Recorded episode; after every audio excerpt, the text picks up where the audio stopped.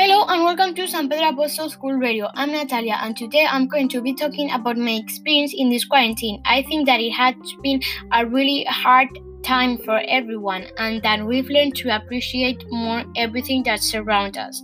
I think that it has had a positive effects. For example, the fact that air pollution has come down a bit and it has also had on his big majority negative effects. For example, that lots of people have lived in really hard situations. Um, I'm a bit sad about the fact that I couldn't finish my first high school year at the physical school and I had to do homeschool. I think that homeschool isn't a good method because you feel really alone and it's really hard to concentrate all by yourself.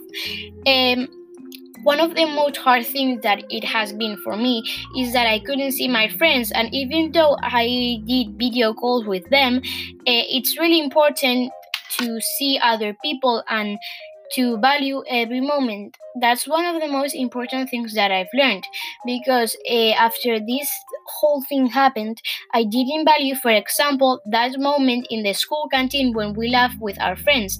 And now I know that that's a really important moment and that we have to value everything. I also think that uh, this quarantine has taught people how important it is to take care of the environment, and I'm really grateful about that. I hope that you enjoy my opinion and that you have a nice day. San Pedro Apostol School Radio.